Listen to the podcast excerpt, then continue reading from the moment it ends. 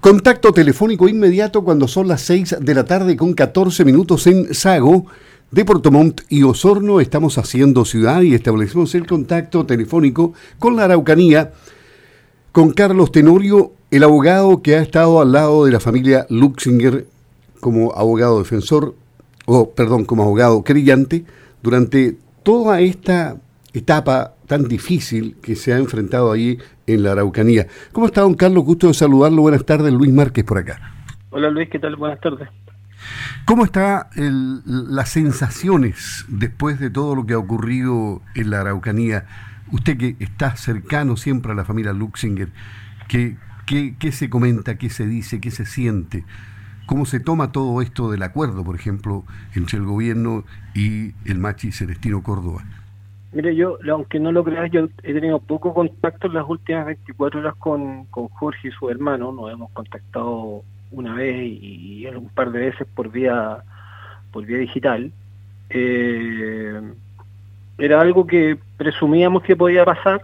Nuestro interés era básicamente eh, defender nuestra postura en la sede que corresponde, de acuerdo a lo que es eh, la competencia de los órganos del Estado, que es el Poder Judicial, donde efectivamente logramos defender nuestra postura y, y, obtener que se negaran beneficios que en nuestro concepto son absolutamente ilegales en, en, favor de esta persona que es el condenado Córdoba Tránsito.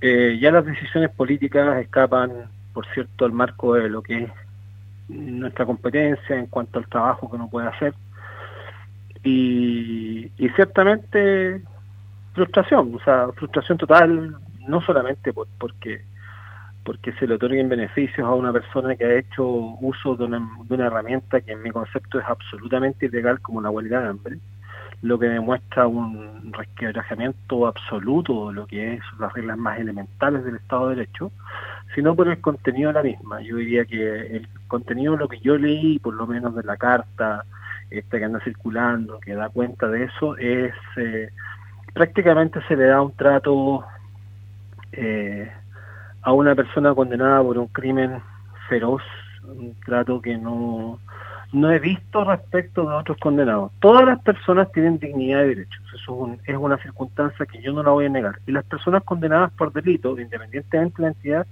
lo tienen. Pero esto ha ido en directa ignominia a la memoria de don Verne y la señora Lidia y a la, a la dignidad de, de sus hijos que son las verdaderas víctimas de esto. Y a eso se ha sumado además el tema de tener que soportar eh, con eh, cierto grado de estoicismo, diría yo, una cantidad de comentarios provenientes del mundo de la opinología que honestamente eh, no encuentro hoy día palabras para describir la sensación de frustración y de molestia que eso provoca. ¿Y, cuáles son los comentarios que más duelen, los más injustos que vienen desde esa opinología?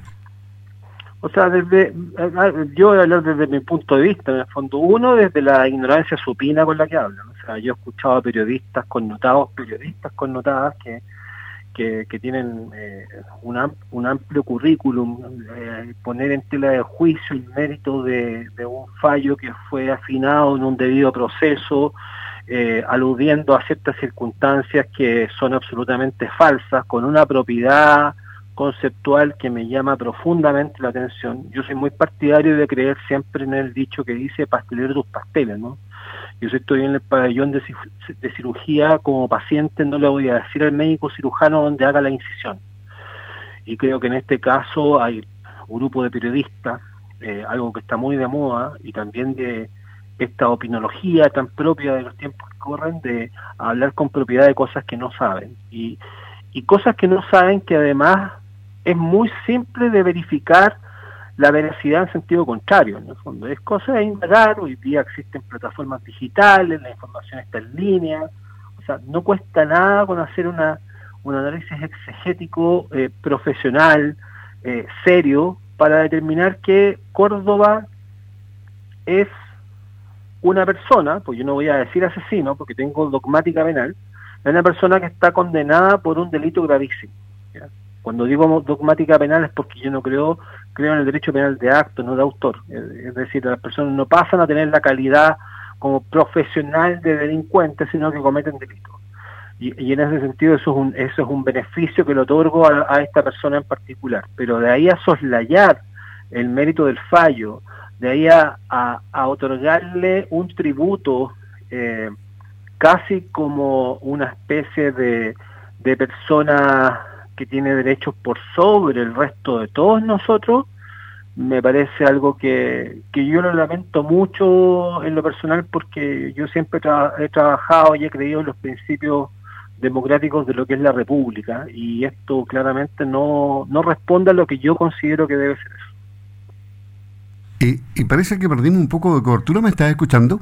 Sí. Sí, y, y, y, el artículo 169 de la OIT que, que protege a los pueblos indígenas, ¿a qué está obligando al país? aclaremos ese punto para los que no lo saben. Ah, bueno, en el fallo de la Corte Suprema queda muy claro con el, voto de prevención del ministro Llano, que, que además un ministro que, vivió mucho tiempo en, la Araucanía, que hizo su carrera profesional ahí, de quien tengo el mayor de los respetos profesionales y personales, eh, con quien, como corresponde a mi profesión, me tocó ganar y perder, porque la, la pega esta es así, o sea, uno le toca someterse a las reglas del proceso. Eh, él, él, él lo aclara muy bien, y ahí existe una mitología absoluta eh, en cuanto a lo que es el alcance, el contenido y alcance de ciertas normas del convenio de IT 169. El 169, lo primero que que hay que aclarar es y preguntarse, es un convenio de la OIT, Organización Internacional del Trabajo. Entonces, yo a mis alumnos siempre les digo, ¿ustedes saben por qué la OIT se preocupó de los pueblos originarios? Por supuesto que se encogen de hombros y me dicen, no, la verdad es que no tengo idea, profe. Bueno, la OIT es uno de esos organismos no gubernamentales que surgen a partir del Tratado de Versalles del año 19, el siglo pasado, y es un órgano tripartito que tiene una conformación de estados, empleadores y trabajadores y cuya, cuyo lema, como muy bien además lo, lo hizo validar el, ex secretario general eh, Juan Somavía, un diplomático chileno de fuste, que, que, realmente es un orgullo para el país tener, haber tenido y tener una persona de esa categoría, de esa, de ese nivel y categoría, eh, lo que busca es validar el trabajo decente. ¿Y el trabajo decente por qué? Porque las condiciones laborales de la época de principios del siglo XX, que venían de los resabios de los, fenómenos del siglo XIX, llevaban a concluir que había una disparidad muy grande en cuanto a la falencia de derechos laborales. ¿Por qué los pueblos originarios entonces? Porque la OIT al poco andar se da cuenta que los pueblos originarios son de las poblaciones que están más discriminadas en esos términos. Y así es donde empiezan a preocuparse de esto y surge primero un, convenio que es el 107 del año 57 que quedó en desuso porque no respondía a las necesidades y surge el, 169 del año 89. Chile eh, lo ingresa para su ratificación al Congreso en el año 91 y se ratifica el año 2008 y entra en vigencia el año 2009. Todos los convenios OIT, y este no es la excepción, vienen con manuales de instrucción. ¿Por qué? Porque son convenios que de alguna forma u otra son pretenciosos, es decir, la idea es que se apliquen efectivamente. Y eso implica que se interpretan con ciertos grados de flexibilidad para que en todos los países, con todas las diferencias culturales, jurídicas, se apliquen de una forma o de otra. Y en este caso en particular, cuando se menciona el convenio OIT 169 en cuanto a las normas penales, existe un error conceptual, que como decía, lo interpreta muy bien el ministro Llano, que es conocedor del tema, eh, y yo también lo hice ver en mi alegato en la Suprema, eh, la excelentísima Corte Suprema, perdón, eh, cuando señalo que la costumbre indígena en materia penal y en general se aplica siempre interetnias, es decir, cuando la relación es entre dos personas de una misma etnia. Este no es el caso porque la familia Luxem y Macay no pertenecía y no pertenece a un pueblo originario. Y lo segundo, que es indispensable eh, de, determinar y que lo establece expresamente el de convenio, es que en todo caso esas costumbres jamás pueden ser vulneratorias de otros derechos fundamentales reconocidos en tratados internacionales. Y dentro de esos eh, derechos, derechos fundamentales eh, reconocidos por tratados internacionales y reconocidos como jus cogens prácticamente, está el derecho a la tutela judicial efectiva, es decir, que la víctima tenga el derecho a una justa reparación que se cumpla con una de las finalidades de la pena que es la reparación y que en definitiva se respeten los fallos judiciales. Y eso, en particular en este caso, no se aplica y por esa razón, en sede jurisdiccional, no se ha dado aplicación a eso. Y te voy a poner un ejemplo, Luis. ¿Dónde se ha aplicado la costumbre indígena en materia penal en Chile? En forma no pacífica, lo aclaro, pero se ha aplicado. En, los, en algunos casos de hipótesis de violencia intrafamiliar entre miembros de una misma etnia, sea mapuche u otra, en particular la etnia mapuche, en los cuales la víctima eh, eh, acepta el perdón del victimario y eso vale como una salida alternativa. Esa hipótesis, ese escenario no podría ocurrir entre personas que están fuera del marco de miembros de, o sea, de miembros de pueblos originarios, como podría ser el caso mío probablemente y el tuyo. Es decir, usted tiene posibilidades con sus alumnos de transmitir la realidad de lo que pasa con el artículo 169. ¿Y lo captan? yo espero que lo capten, no sé si sea bueno o mal profesor, yo la verdad es que trato de explicarles esto con la mayor objetividad y transparencia. El derecho, aunque suene extraño, el derecho es una ciencia, yo no, no, no yo, por supuesto, con ciertos grados de libertad de cátedra, yo les explico a mis alumnos y les digo, mira, hay muchas cosas que son muy ciertas dentro de las demandas de los pueblos originarios, particularmente el pueblo mapuche.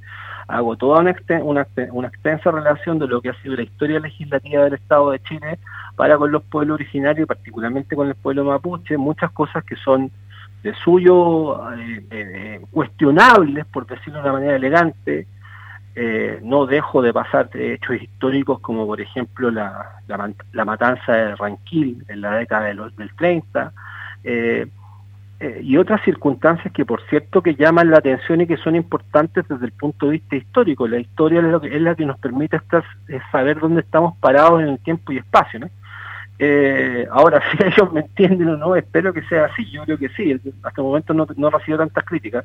Lo que sí es relevante es entender que aquí hay una lectura, por una parte, de una sociedad bien santiaguina, bien centralizada, que es bien romántica de esto, y que no, no, no reconoce una, un asunto que es de central eh, interés, que es cuando estos mismos actores vienen al sur, me refiero a la zona donde vivo yo, donde viene usted, y ven cómo es el trato cotidiano entre todos los miembros de la, de, las de la comunidad en general, seamos chilenos, eh, descendientes de, colonos, como les, gusta llamarlo, gente con ascendencia, alemana u otra, y por cierto también los amigos del pueblo mapuche, se da cuenta que las diferencias no son tan radicales como en la, en la zona central se, se han estructurado y se, se, han caricaturizado. Y eso es fenómeno propio del centralismo y, y es claramente un asunto nocivo. El profesor y abogado Carlos Tenorio, creyente en el caso Luxinger Macay, conversando aquí en Haciendo Ciudad de Radio Sago. Le agradecemos el tiempo, la paciencia y la claridad pedagógica para poder hablar de este tema que es tan complicado. Muchas gracias, don Carlos, que esté muy bien. Gracias ¿eh? a ustedes, que estén muy bien. Muy buenas tardes. Ok, buenas tardes.